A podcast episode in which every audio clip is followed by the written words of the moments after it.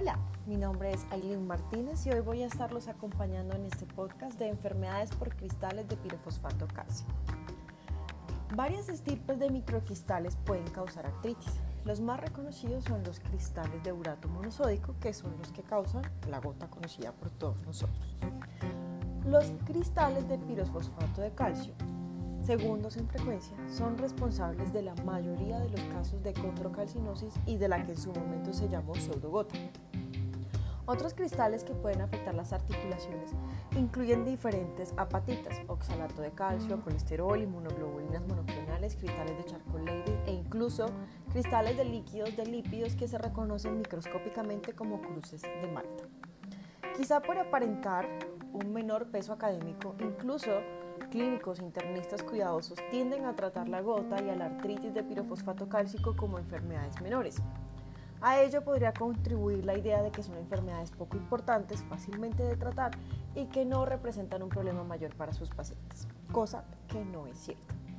Su enfoque diagnóstico también sufre de esta falta de rigor y existe una idea extendida de que ambas artropatías suelen ser fácilmente identificables por elementos clínicos sencillos y típicos asociados y apoyados por pruebas diagnósticas igualmente simples. Nada más lejos de la realidad. El depósito de cristales de pirofosfato cálcico dehidratado ocurre sobre todo en los tejidos articulares a nivel de los fibrocartílagos y el cartílago hialino y también a nivel de las estructuras periarticulares. Las manifestaciones clínicas que provoca son amplias y pueden simular otras formas de artritis tanto agudas como crónicas. La interpretación de los datos epidemiológicos de esta enfermedad es difícil, debido a que con frecuencia pueden cursar de forma asintomática en los estudios el diagnóstico final puede esclarecerse solo por la visualización de los cristales, lo que hace difícil una adecuada recolección de los datos. En un estudio realizado en el Reino Unido, la prevalencia en la rodilla aumentaba desde un 3.7% en los pacientes entre 55 y 59 años hasta un 17.5% en los pacientes entre 80 y 84 años. Respecto a la distribución por sexos, algunos trabajos han determinado una mayor afectación en mujeres, pero estudios más recientes sugieren que el género femenino no predispone a esta patología.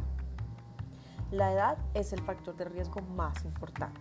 En el estudio de Framingham se estima que a partir de los 60 años la prevalencia en la rodilla se duplica por cada nueva década de la vida y otros factores asociados pueden ser la artrosis, la menisectomía, demostrándose que esta última eleva la prevalencia cinco veces mayor en la rodilla intervenida que en la contralateral. Existen formas familiares que son de una amplia variabilidad de heterogeneidad clínica y el patrón de herencia es igualmente muy variable. Suelen caracterizarse por tener una presentación poliarticular y de inicio precoz y se han identificado formas clínicas específicas en familias de localizaciones diferentes. De hecho, en nativos de la isla de Chile se ha comunicado un síndrome consistente en displasia espondiloepificiaria tardía, braquidactilia, calcificaciones articulares por cristales de calcio y artritis precoz que se ha asociado con mutaciones en el gen del promicolágeno tipo 25. Existen otras dos formas de enfermedad familiar asociadas a mutaciones localizadas en el cromosoma 8q y 5p, respectivamente. Otros trastornos como el hiperparatiroidismo, la hemocromatosis, la hipopofatemia y la hipomagnesemia se han asociado a la enfermedad por depósitos de cristales de pirofosfato cálcico, pudiendo ser en esta en ocasiones la manifestación inicial. Debido a la baja prevalencia de estas asociaciones, no se recomienda su exclusión de rutina, excepto en los pacientes que tengan menos de 60 años y para ello habría que realizar un estudio de metabolismo del hierro, calcio, PTH y fosfatasa alcalina. El mecanismo fisiopatológico de esta enfermedad es el depósito articular de cristales de pirofosfato cálcico, que se localizan principalmente en la zona media de la matriz del cartílago hialino y en el fibrocartílago. Esto ocurre por la combinación de alteraciones metabólicas locales en las concentraciones de calcio y fósforo y cambios en la matriz del cartílago articular por lo que es poco frecuente que los cristales de calcio se formen en tejidos no cartilaginosos. El pirofosfato inorgánico tiene un papel fisiopatológico importante, inhibiendo a nivel extracelular la formación de cristales de fosfato cálcico básico y favoreciendo la formación de cristales de pirofosfato cálcico. Este pirofosfato inorgánico del espacio extracelular proviene de la salida de los condrocitos a través de las proteínas de la membrana ANKH y por otra parte el metabolismo del ATP que se convierte en AMP y pirofosfato. La fosfatasa alcalina, actuando el magnesio como coenzima, hidroliza este pirofosfato a fosfato inorgánico. Una vez formados los cristales de calcio, estos inducen una actividad inflamatoria y la acción de la interleuquina 1 por un mecanismo similar al que ocurre en la gota. Clínicamente hay un conjunto de enfermedades producidas por el depósito de cristales de pirofosfato cálcico.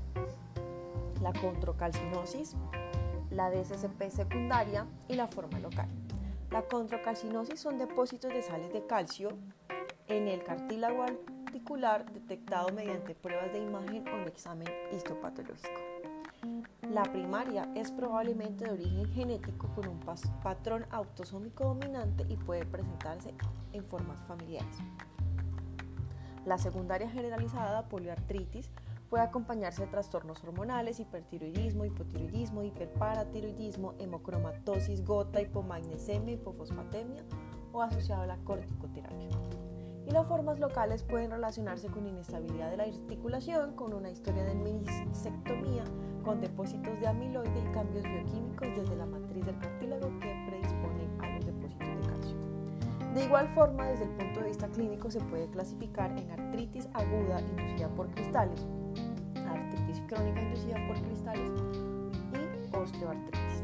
La artritis aguda inducida por cristales era la antes llamada pseudogota o también llamada artritis inducida por otros cristales.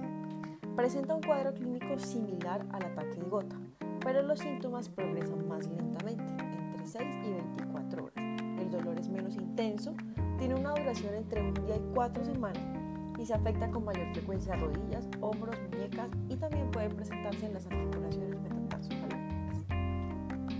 La artritis crónica inducida por cristales puede afectar a varias, o menos frecuente a muchas articulaciones y asemejarse a la artritis reumatoide.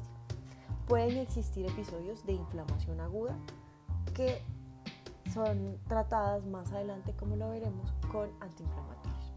La osteoartritis por depósito en su mayoría afecta a la rodilla, pero también a otras articulaciones como muñecas, metacarpofalángicas, codos, hombros, caderas, tobillos, articulaciones del tarso y del metatarso y los cambios principalmente son simétricos. A diferencia de la osteoartritis sin depósito de cristales, por lo general hay un estrechamiento del espacio articular en el compartimiento lateral de la rodilla y de deformidad en valgo. Se forman osteofitos y se produce inflamación. A veces se afecta también la columna lumbar, lo que se asemeja a la espondilitis anquilosa. Los cambios en las articulaciones periféricas pueden ser similares a los causados por la artropatía neuropática o articulaciones de charco. El diagnóstico tiene tres pilares, el examen del líquido sinovial, la radiografía, la ecografía. En el examen del líquido sinovial, durante un ataque del, del, líquido sinovial a veces puede tornarse lechoso, un poco hemático y tener características inflamatorias. Las CPC del sedimento a menudo son variables o visibles en el citoplasma de los granulocitos y o los macrófagos. La radiografía va a revelar los depósitos en el cartílago hialino y fibroso, en los tendones, en los ligamentos, en las cápsulas articulares y en las fascias.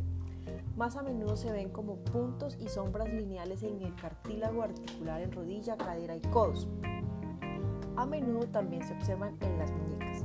En la rodilla se observan depósitos triangulares en meniscos y en la columna vertebral los depósitos pueden surgir en el disco intervertebral. Y la ecografía puede revelar bandas hiperecogénicas en los cartílagos hialinos y puntos brillantes en el cartílago fibroso. Y su especificidad y sensibilidad probablemente pueden ser mayores a los de la radiografía. Diagnóstico diferencial siempre debe hacerse con la gota, aunque pueden coexistir en un 20% de los pacientes. La siguiente es la ortoartritis o la artritis reumatoide, la articulación de Charcot, la hemocromatosis, entre otras enfermedades metabólicas. El tratamiento difiere si es aguda o si es crónica. Si es aguda, son suficientes las compresas frías, los antiinflamatorios no esteroideos, el descanso o la aspiración del líquido articular con infiltración intraarticular de corticoide. Una mejoría rápida se puede observar con colchicina o como alternativa colchicina y antiinflamatorios no esteroideos. Y en caso de ineficacia de las infiltraciones articulares, se pueden utilizar corticoides vía oral o parenteral haciendo un tapering gradual. En cuanto al crónico, si se trata de un cuadro asintomático, no requiere tratamiento.